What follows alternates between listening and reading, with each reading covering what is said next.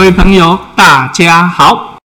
今天我们继续来聊体质禀赋对身体健康的影响。今天我们要聊的案例是癸鸡年母羊座。气喘病是一种慢性的疾病，其症状可维持相当久。儿童气喘病大部分可以痊愈。不能痊愈者，也可以控制其症状，使其过正常人的生活。气喘儿童呢，平常最好不要吃生冷的食物，因为这些生冷的食物呢，性味寒凉，会损害肠胃的循环。像西瓜、白萝卜、大白菜、绿豆、笋子等，气喘儿童不宜多食。若是已经发作的话呢，像面粉类啦、瓜类、豆类、油炸类等，最好也不要吃。在此分享两个气喘食疗保健方。如果多食咸味的食物呢，所引起的哮喘病。建议可以用豆浆和蔗糖少许，每日早晨饮用一碗。因为高盐分的饮食呢，可以激发体内的这个免疫系统，加重这个体内的这个炎症反应，导致呢这个哮喘的症状会加重。如果说呢是属于这个痰，还有体内有火这种痰火炽盛的哮喘呢，就建议可以用饴糖两两，这个饴糖就是我们平常说的麦芽糖，还有豆浆一碗，把这两者呢煮化以后来服用。患者呢，如果每天早晨坚持空腹持续来饮用的话，这个气喘的现象呢，就会慢慢好转。但是记得哦，不要在豆浆内加盐。另外，我们都知道，这个梨子的梨呀，能润肺，而且清这个肺热。所以，如果有痰喘，这个气息急促，然后这个喉头呢，这个痰声卡卡的话，这时候呢，我们就可以呢榨这个梨汁两枚，再跟麻黄呢一前半一起来熬煮。煮沸后呢，可以将这个麻黄抛弃，只服用这个汁液。那它的味道香甜。这个方呢，蛮适合小孩的一个胃口，而且非常容易吸收。好，接着我们来聊聊《黄帝内经》五运六气肾阳不足体质的人，也就是肾阳不足这个引起的这个肾虚啊，不能摄纳肺气所引起的气喘病的案例。首先，我们来看案主陈女士她的一个五运六气的大框架。这个五运六气的大框架里面。中运它是同主整年的岁运，那司天呢是主导上半年气运的状况，那有上半年的司天，就有下半年的债权来对应，所以债权就主导上下半年的气运情况，所以中运司天债权加上主气克气。整个五运六气的大框架呢，就可以推算一年中岁气的大体情况跟疾病发生的关系。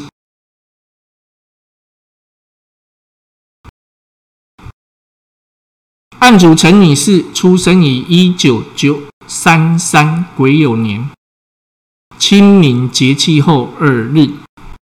这个癸酉年的癸啊，是年干呢，是阴干。那戊癸化火，所以阴干的这个癸就代表火运不济。那癸酉人的酉呢，它是代表这个年支。那年支呢，这个卯酉之岁啊，阳明照金，所以呢，就是阳明照金失天。那阳明失天就有少阴在权，和其对应。那清明节呢，大概是属于二之气的时候，所以整体来说，五乘以是五运六气的大框架，就是火运不济，阳明照金司天，少阴君火在权。那二之气呢，是客气少阳相火，加临主气少阴君火。癸酉年岁火不及之年，如果说从人体的发病脏腑来说，会心病跟肾病比较常见。那主要是睡火不及，这个会产生这个水克来克火，会有水火之间的关系，所以心病跟肾病比较常见。那常常会发生的症状就是心痛、胸中痛、拥阴背痛，就是胸背疼痛。那说明整个病呢是在心的部位。岁有不及之年呢，寒乃大行，土气来护。那我们人体会感受到这样的一个湿寒的邪气，会出现脾胃寒湿的症状。这时候呢，我们的两个腿呢会急剧的痉挛、萎缩、麻木，不能行走。以上都是癸酉年岁火不及之年呢所引起人体会发生的疾病跟症状。癸酉年阳明照金司天，上半年的阳明照金主令。阳明照金的清凉之气先来，而刚强俊吉。下半年在权的军火主令少阴军火，火气护这个火的护气发作会热而急暴，所以阳明燥金的清凉之气呢，会跟少阴君火的热气。相两个呢会相持于气交之中，这时候人们多患咳嗽、咽喉阻塞、恶寒发热。接着我们来看癸酉年五运六气的常数，常数是灾九宫司天造化数为九，中运在权乐化数为二。灾九宫呢，就是表示火运不及，火运衰，水为肾气，所以会有寒风凛冽的现象。它的灾害呢，往往会发生在洛书上面九宫的位置及正南离卦方位。当水为肾气的时候呢，土气就会来护。这时候啊，忽然会有乌云密布、雷霆大作，下起这个倾盆大雨来。接着我们来看造化九，造化九就表示在洛书上方的位置其正南离卦方位的这些地方呢，由于受到阳明照金司天的影响。很能容易呢，会产生燥热的异常变化。常数热化二，表示辛寒坤卦方位这些地方受到少阴君火在权的影响，容易产生热化的异常变化。坤卦属土，土呢受到热化的影响，相应人体就会产生腹部疾病。那我们吃进去的食物呢，就不容易消化，所以会饮食不耐、消化不良，并且呢，还会产生浮肿相关的疾病。案主呢，由于受到癸酉年五运六气、火衰、水盛、土护等等这样的五运六气影响，所以他的先天体质禀赋呢。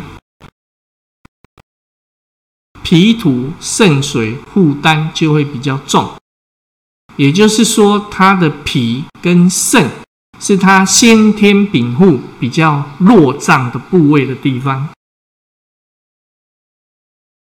案主在二零一六丙申年，距离秋分节气一个月前，因遭受外感，出现这个发热、胸闷、憋喘，也就是气道梗塞、呼吸困难，入院接受治疗，被诊断为慢性肺气肿并支气管感染。经过啊治疗两个月以后才出院。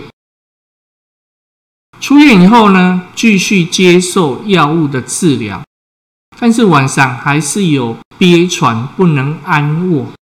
那身体稍微一动啊，就呼吸急促，而且晚上跟白天都要这个不间断的这个吸这个氧气呀。那晚上夜尿频繁。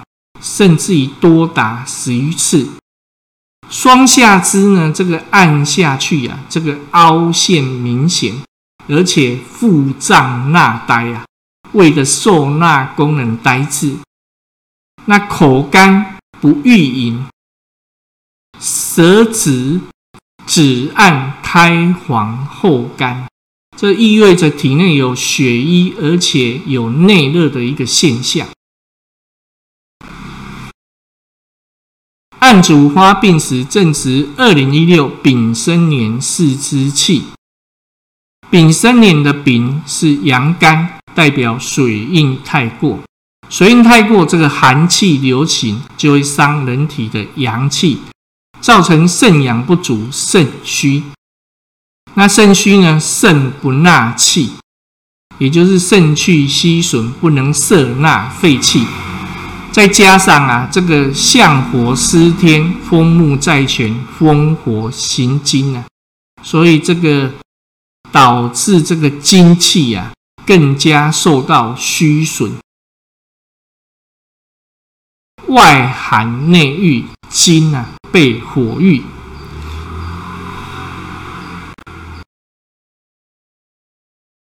治疗方法为温肾纳气。填补肾阴，处方呢？宜家使用六辛年五味子汤加味治疗。清代龙沙一家谬问对六辛年五味子汤曾经有注解说明，大概整个意思就是说，当我们的肾的阳气不足的时候呢，这个肾火不暖土啊。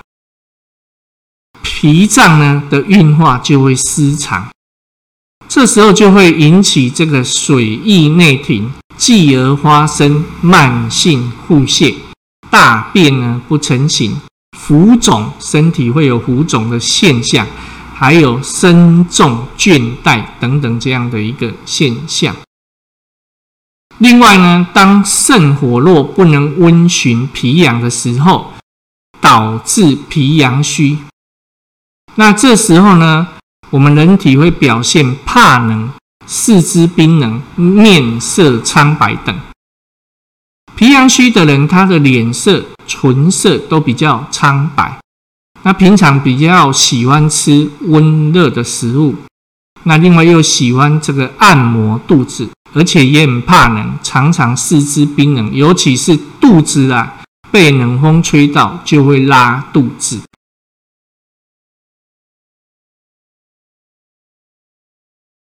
一家说明，这个五味子汤啊，原为六新年运气方，最主要就是针对岁水不及、湿乃大行而设。因为水不及，土会来克水，所以湿乃大行。暗主耄耋之岁，这个耄耋啊，就是指哇年纪已经很大，当时呢看病的时候已经八十三岁的高龄。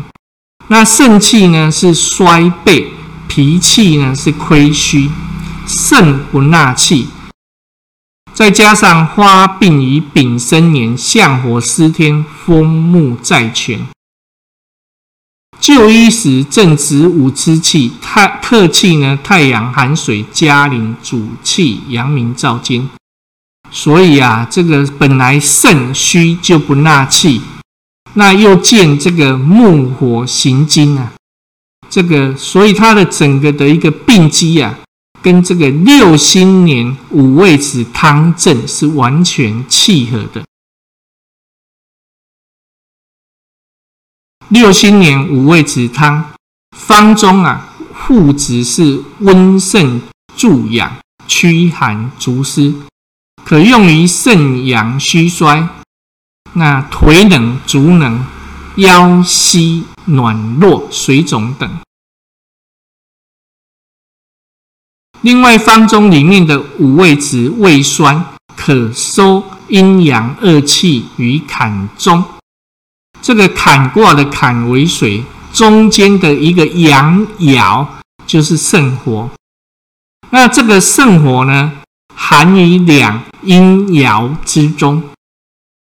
这个肾火居于至阴之地。八极天呢，甘温。主要的功效是温补肾阳。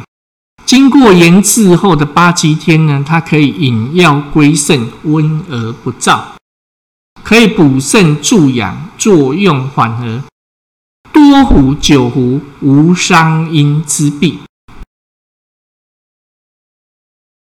鹿茸呢，能生津补髓，养血益阳。杜仲专入肝，为肝经的气药。因为肝主筋，肾主骨，肾充足以后则骨强，肝呢充足以后则筋健。三茱萸这个药材呢，酸为温，它的性质比较润，它的性呢是温而不燥，补而不峻。所以能补肾益精，又能温肾助阳，既能补阴又能补阳，所以是补益肝肾的药药。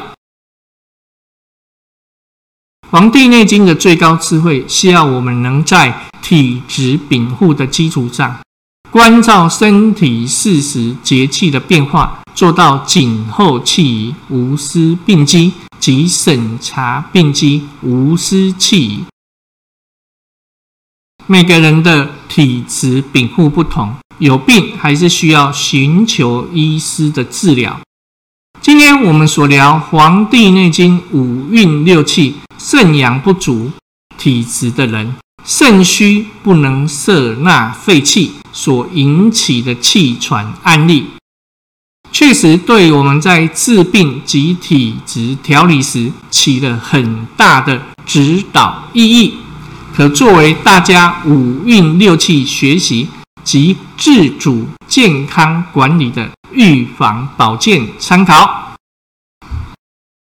好，今天我们的案例就聊到此。